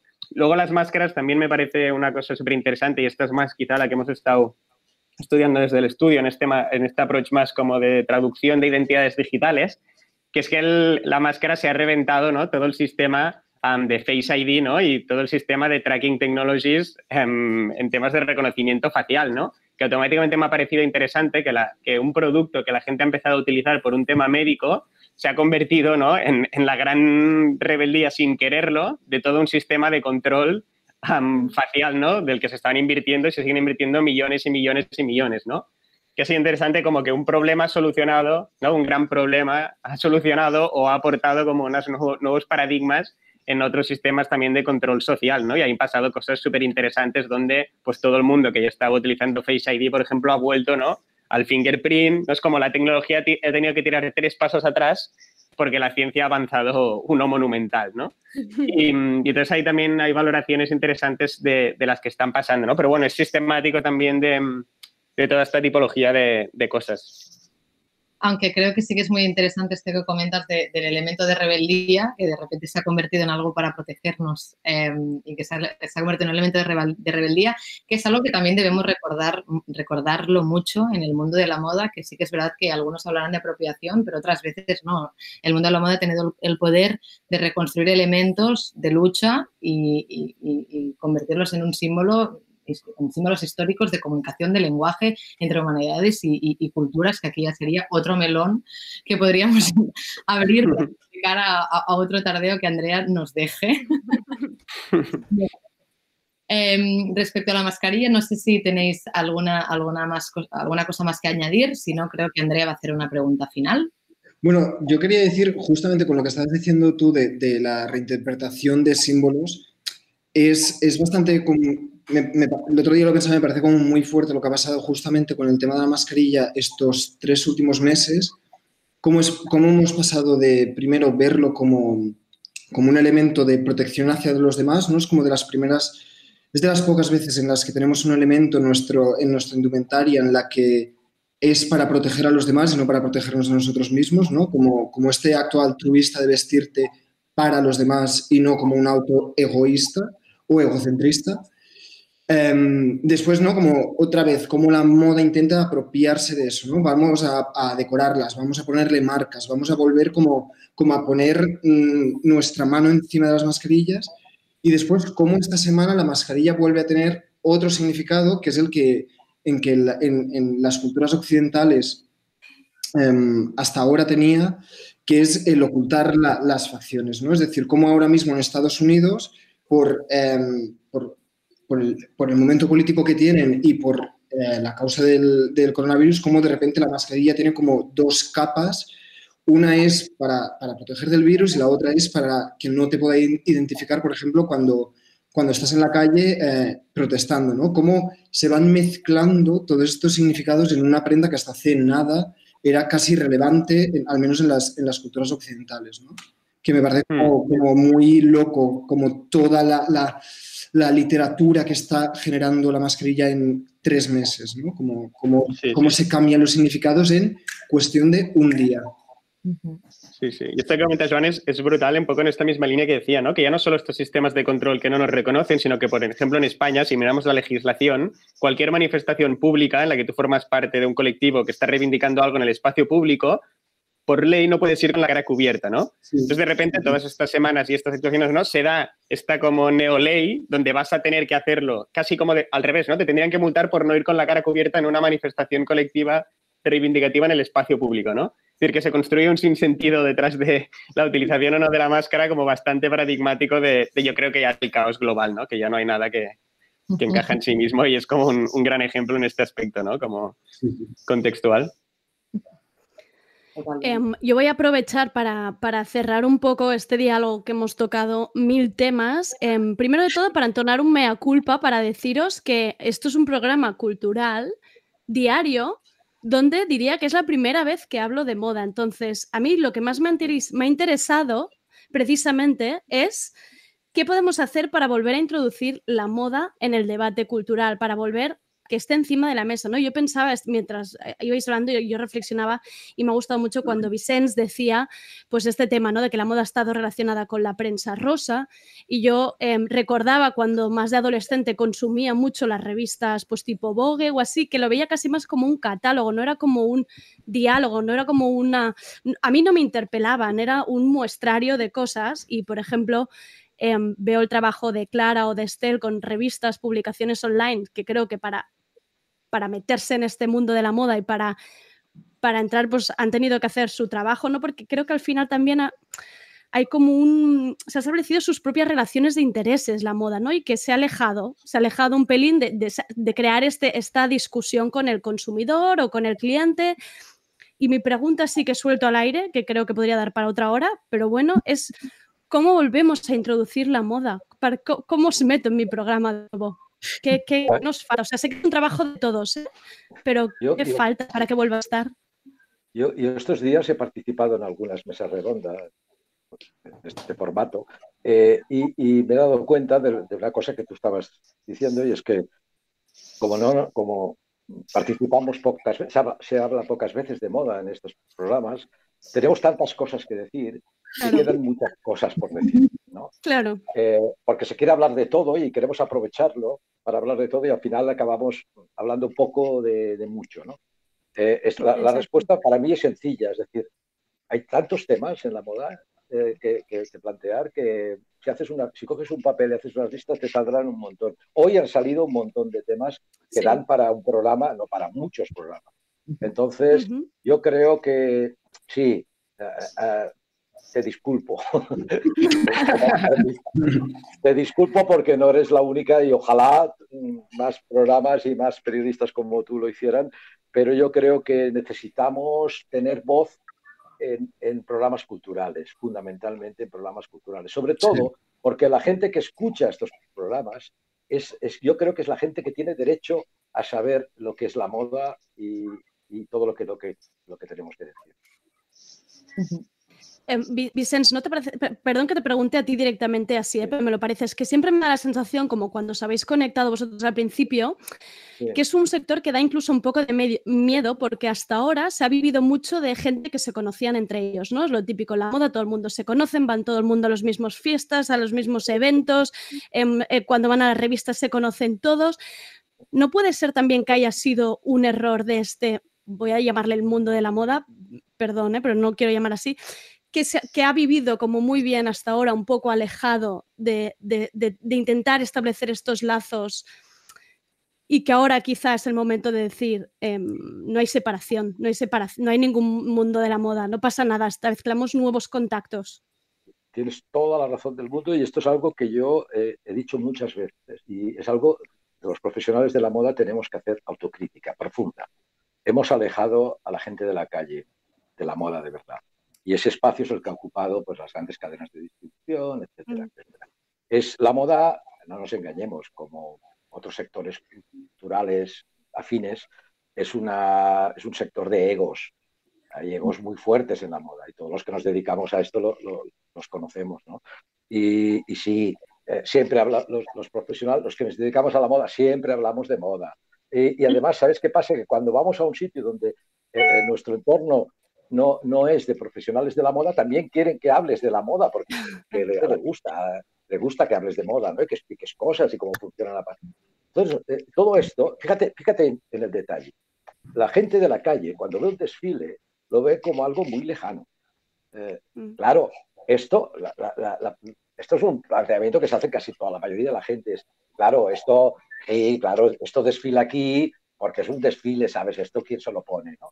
Este, eh, oh, es algo, la moda es algo muy lejano y, y esto es responsabilidad nuestra. Tenemos que acercar la moda a la calle. De hecho, el proyecto inicial del 080, si me permites decirlo, iba en esa dirección. Eh, por eso se llama 080. Eh, Además lo puedo afirmar porque lo, creamos eh, mi equipo, ¿no? Se llama 080 porque era el código postal de Barcelona y la idea es que cada edición se hiciera en un barrio distinto de Barcelona inundar el barrio de moda. Entonces, el 080 tenía una parte que era la parte profesional, en donde, bueno, estaban los desfiles, eh, showrooms, etcétera, etcétera, y luego había la parte eh, de, de- de apro- de apro- eh, aproximar la moda a la calle, ¿no? Con exposiciones, eh, presentaciones, eh, proyecciones, etcétera, etcétera.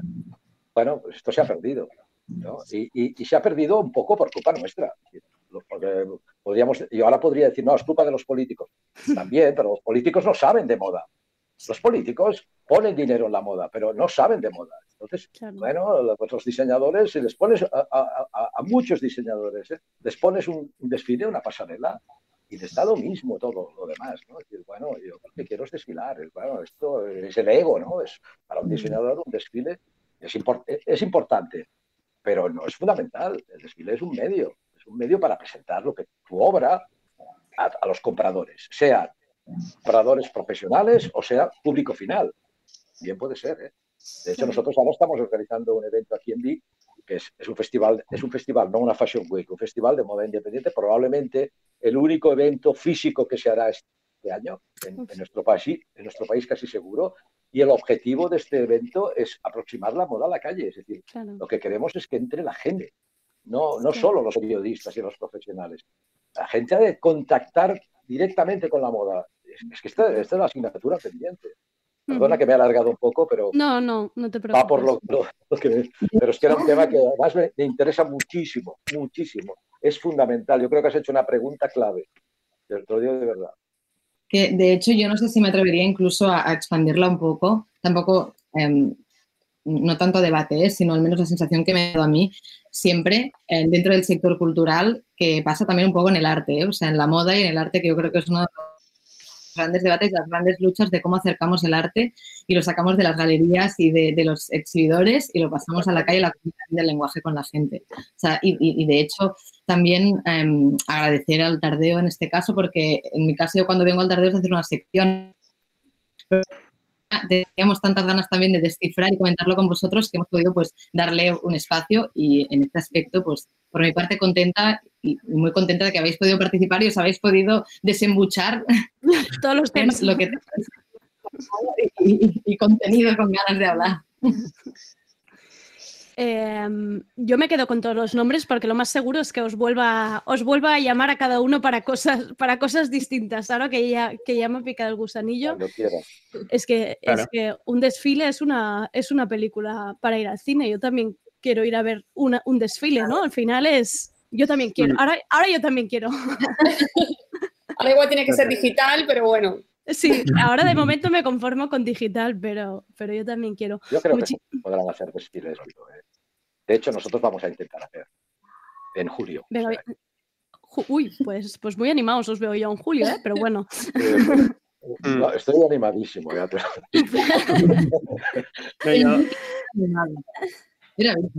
Saúl, Saúl quería decir algo. No, yo solo un detalle que creo que cierra muy bien la pregunta que tú has hecho, André, lo que ahora se acaba comentando, ¿no? Al final creo que parte de esta crisis de la que hablamos de la moda nace que, como bien has indicado, durante muchos años ha vivido en un entorno más o menos endogámico, llamémosle élite o no, bajo unas infraestructuras concretas donde nosotros hemos generado una burbuja sobre la idea de la moda, los que la formaban parte, ¿no? Como todos ellos, y ahora que es insostenible, le pedimos al público y al usuario con el que no hemos contado en el proceso que pague los platos rotos, ¿no? Y que no tiene cultura y que no tiene ética y que no sabe cómo tiene que consumir, ¿no? Entonces ahí creo que es el principal punto de, autocrítica, ¿no? Que es, volvía un poco antes, ¿no? Al final tiene que ser algo más como de ground, ¿no? De volver y reentender estos principios, rehacer estas relaciones a todos los niveles, ¿no? Y en todas las dimensiones de las que yo creo que hemos hablado un, un poco, ¿no? Pero ese sería un punto de vista bajo mi direccionalidad a atacar. Bueno, yo, Establecer este diálogo de nuevo. Sí, perdona, Joan, di.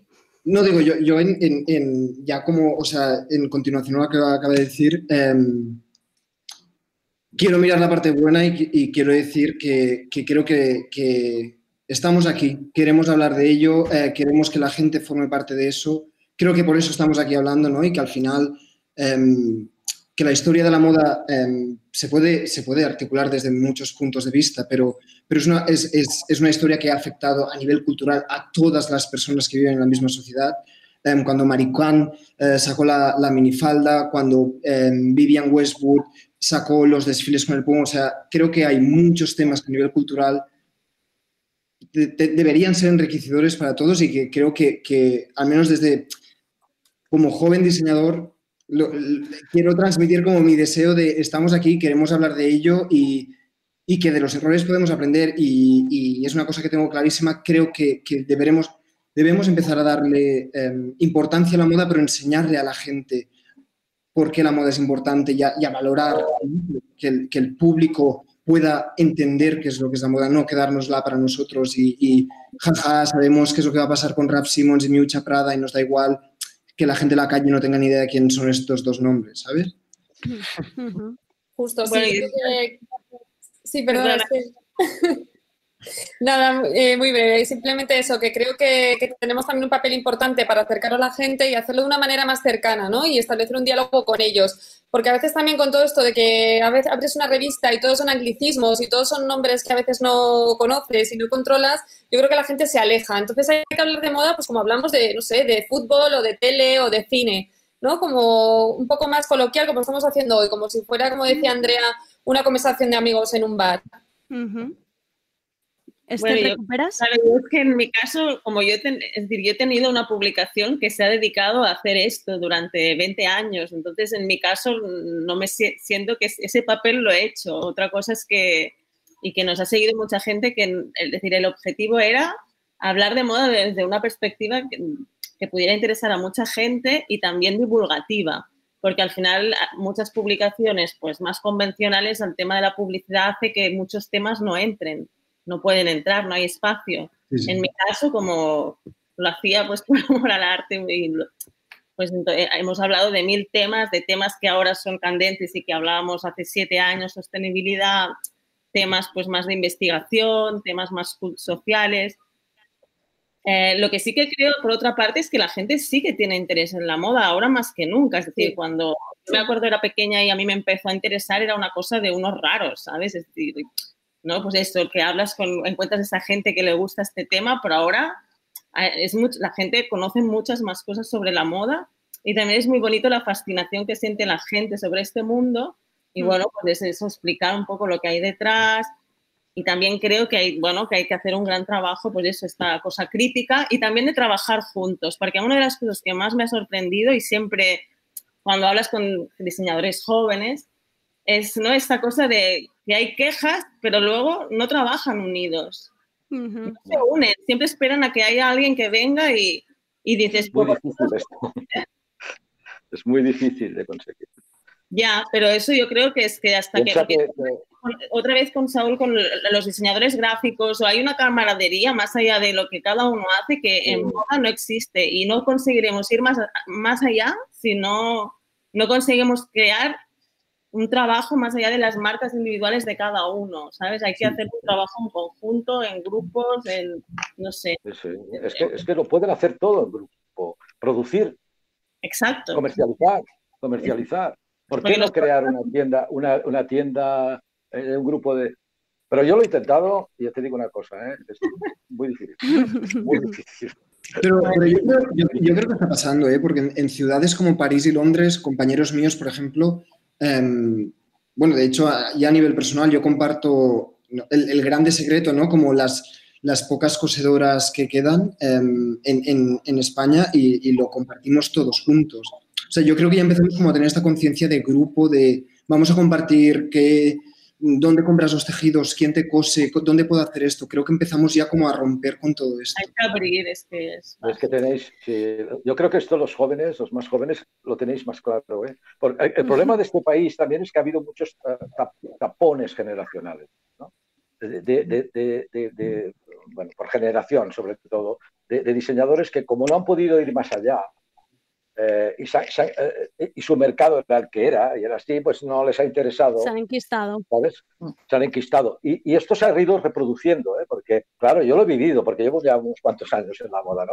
Había toda aquella generación de Antonio Miró, eh, Lidia Delgado y todo esto, y eso era un, tap- un tapón generacional. Pero luego, y los que se quejaban eran los Josep Abrils, Miriam Ponsa y tal. Bueno, estos, cuando los otros han- y estos han ocupado su sitio, han vuelto a, a crear un, un tapón generacional. Y lo digo sin ningún, lo digo con toda confianza, porque además también se lo digo a ellos. ¿eh? Eh, entonces, claro, estamos ahí y yo creo, yo confío mucho. De hecho, en este evento que estamos montando me estoy llevando una sorpresa, porque hay, una, hay la posibilidad de abrir una tienda, una tienda de, de, de- con corners para jóvenes creadores y eh, diseñadores independientes, y se está, yo veo más solidaridad ahora. No lo sé, tengo un, un- un hilo de esperanza en este sentido. ¿eh? Ojalá. Pues con este ojalá hilo de esperanza os, tengo que cortar porque nos hemos pasado mucho del Ah, tiempo. vale. Eh, estamos a punto de merendar juntos casi ya. eh, Pues venga. pero yo todo esto lo recojo y da para otra conversación porque yo ahora iba a sacar, los, los- iba, iba a sacar los influencers ya de por medio, en plan, pero mirad si el público está interesado, por favor, los influencers. Pero eh, quietos paraos todos ahí. Clara, Saúl, Joan, Astel, Vicens, muchísimas gracias por crear este diálogo tan en- enriquecedor, por introducir el debate de la moda en Tardeo. Espero que sea el inicio de algo mucho más largo. Alba Riera, muchísimas gracias como siempre por ser capaz de reunirlos y por, la- por la- los temas tan interesantes que has tocado. Muchísimas gracias. Gracias a De ti. verdad os lo digo. Ha sido un placer y conoceros a, a todos. Hasta luego. Adiós. Adiós.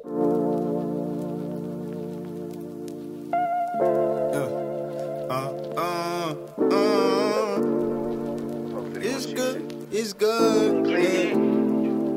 Yeah. Dios mío, qué maravilla. Es de esas mesas redondas que me quedaría dos horas más sentada. Me encanta cuando salen todos estos temas y cuando se llega a darle la vuelta a todo.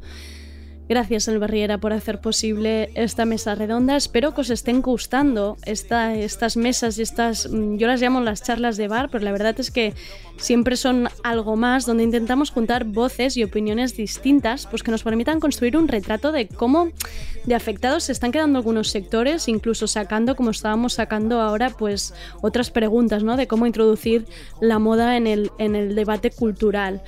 Eh, muchísimas gracias por escucharnos. Esto que estamos escuchando es el tema 22 del rapero de Atlanta, Wesson Desir. Hay que decir que es el único tema que podemos encontrar en las plataformas de música bajo su nombre.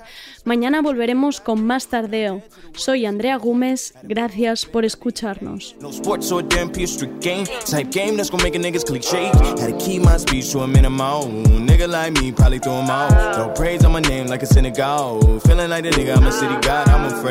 boards. Might have to listen to my inner voice. Reach for that black steel, I'm avoiding a black kill. Left me with no damn choice. Caught me riding dirty with a loop. 22 and double sequel. Can't no word, just give me loop. Give them hook and line and sinker. We uncouth inside the coop. Get me down and run your deeper. Work a Archie Mona Lisa. Hundred times before I consider giving shorty back. Universe speaking in of lines, but I see handed scheming scattered on my map. World is a product of my design. Out of him to him is fit to fit me exact. I used to broke in 2019. Do what I can, I can't relate to that. Me llamo Adidas Superstar y yo estuve allí. Estuve en las canchas de baloncesto en Estados Unidos en los 70. Me convertí en la zapa favorita en la NBA. ¿Os acordáis de los ganchos de Karim Abdul-Jabbar? Yo sí, estuve allí.